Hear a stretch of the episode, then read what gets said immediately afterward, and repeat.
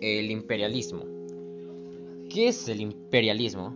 Pues el imperialismo, como su definición técnica lo dice, hace referencia al conjunto de prácticas que abogan por el control de un Estado a través del poder de otro Estado, o sea, un Estado superior, así como la extensión de la autoridad de éste en otros territorios.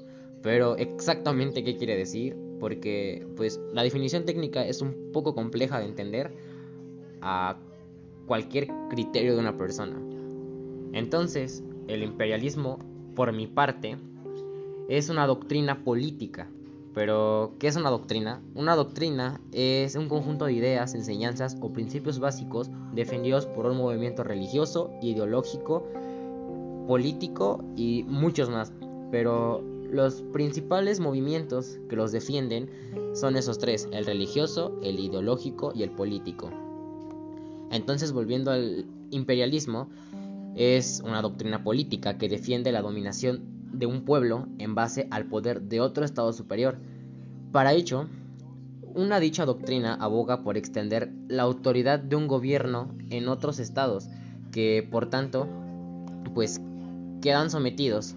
Y el imperialismo guarda mucha relación con el colonialismo. El colonialismo es otro tema que igual es de la misma complejidad, se podemos decir, pero van de la mano y el uno al otro se apoyan como tal.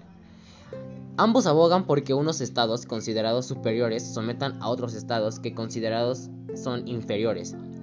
El imperialismo nació durante la expansión de Europa del siglo XV y aún así el movimiento perdura hasta el proceso de descolonización tras la finalización de la Segunda Guerra Mundial aunque vale recalcar que en América los procesos de independencia comenzaron en el siglo XIX, el marxismo condena al imperialismo por considerarlo un mecanismo que permite el control de países a través de la capital.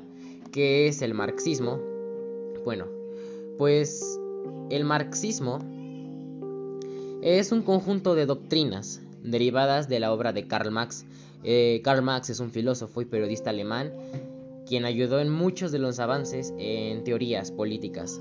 El principal argumento que se basa en el marxismo es el capitalismo y es un sistema económico cuya estructura es errónea y por tanto debe ser reemplazada por otra que abolirá el sistema de propiedad burguesa y el libre mercado de bienes y servicios y tales como el comunismo.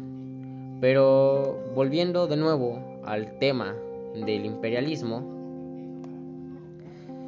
es, podríamos definir que el imperialismo se caracteriza por la implantación del dominio de una nación sobre otra, los medios de reproducción son controlados por las potencias imperialistas, se persigue el control militar y policial en el territorio dominado, los beneficios derivados de la explotación son repatriados a la potencia imperialista, aboga por el monopolio de mercado de la nación dominada a favor de una potencia imperialista, aboga por mantener el poder político del país dominado, y se prima la superioridad de los ciudadanos originarios de la potencia imperialista sobre los ciudadanos del Estado a cual se está dominando.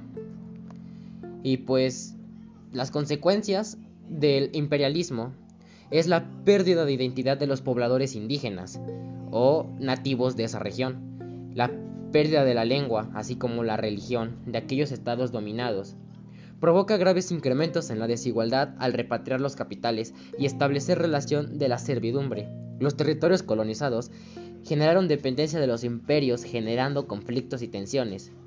Y también se pierde la economía autóctona de aquellos estados dominados que deberían adaptar su economía al interés del imperio.